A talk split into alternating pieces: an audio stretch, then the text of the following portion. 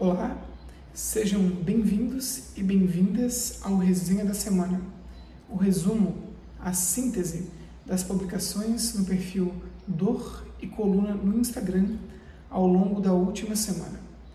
Me chamo Leonardo Ávila, sou doutorando em neurociências, estudioso e clínico da dor, e o título do artigo destrinchado ao longo da última semana foi Além da imprecisão, a, perdão, além da nocicepção, a hipótese da imprecisão na dor crônica. Este artigo foi publicado no periódico Pain no ano de 2014. Bom, como dito anteriormente, ao longo da semana conversamos acerca de uma nova hipótese para explicar algumas, saliento, algumas condições de dor crônica. A proposta da é, imprecisão da dor crônica ela foi postulada por Mosley e Vlaien, como dito anteriormente, no ano de 2014, e ela possui duas premissas básicas, em que a premissa número um é, nos traz que a dor pode ser considerada uma resposta, ou seja, um output, e não apenas uma aferência, um input. E a segunda premissa é que a codificação de informações não nociceptivas, isso é, inócuas, previsivelmente coincidentes com as nociceptivas, ou seja, nocivas, sustenta a resposta aos eventos semelhantes subsequentes. Em síntese, a hipótese da imprecisão na dor crônica postula que a precisão com a qual a informação multissensorial sobre o evento doloroso é codificada e representada em nosso cérebro determinará o grau em que a resposta dolorosa será subsequentemente generalizada. Isso com detalhe, para eventos similares. Algo do tipo: dobrei minhas costas, logo doeu. Nessa condição, a dor como uma resposta não condicionada. Note a continuidade do exemplo. A partir daí, movimentos similares ao dobrar a coluna, mesmo que inócuos, podem evocar a dor.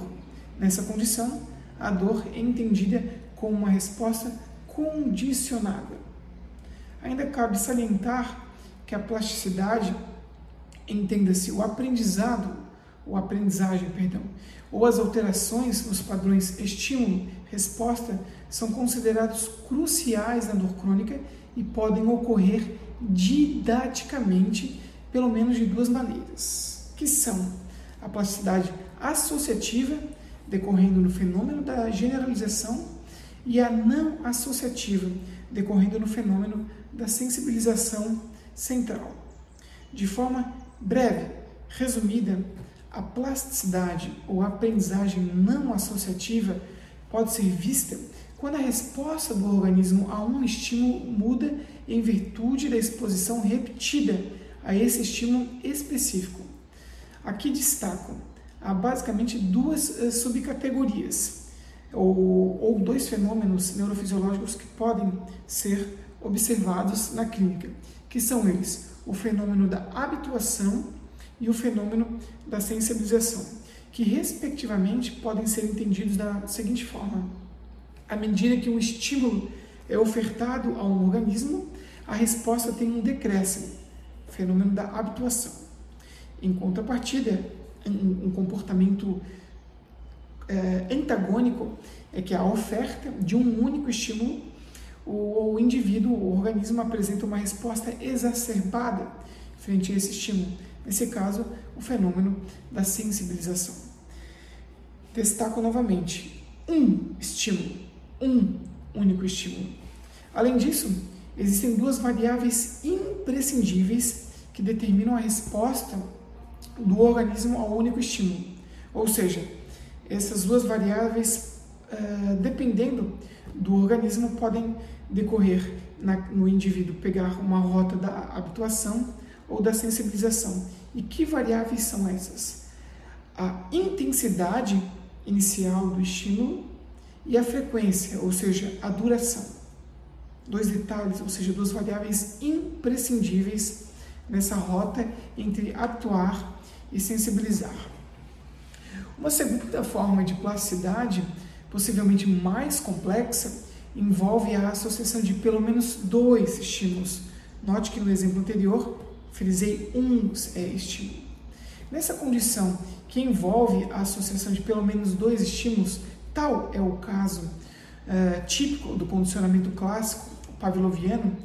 Uh, em síntese, em síntese, a aprendizagem associativa ela diz respeito à aquisição de conhecimento proposicional sobre a relação entre um estímulo e outro. Note, no mínimo dois estímulos.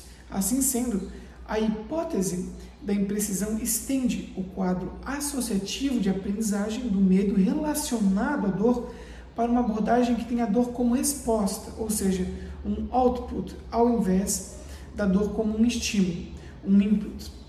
Também cabe destacar que a sensibilização central e a generalização são dois fenômenos neurofisiológicos distintos com um final comum, em que a principal, existem outras, certo? Mas em que a principal diferença é que a sensibilização central ela é atribuída a mecanismos de aprendizagem totalmente não associativos, como citei anteriormente. Por fim, antes é importante também ressaltar que a generalização e a sensibilização, ou seja, dois fenômenos neurofisiológicos, não são necessariamente excludentes, ou seja, a presença de um não nega a, a ausência do outro fenômeno, mas ambas podem uh, uh, estar, digamos, num padrão misto, como um mecanismo neurofisiológico de dor, mas ambas uh, se manifestariam clinicamente com sinais que denotam uma hiperexcitabilidade no sistema nervoso central, que são os fenômenos da hiperalgesia e aludível. Desta forma, gente, caso julguem relevante o entendimento acerca desse material que foi ofertado, peço que curtam, comentem e compartilhem.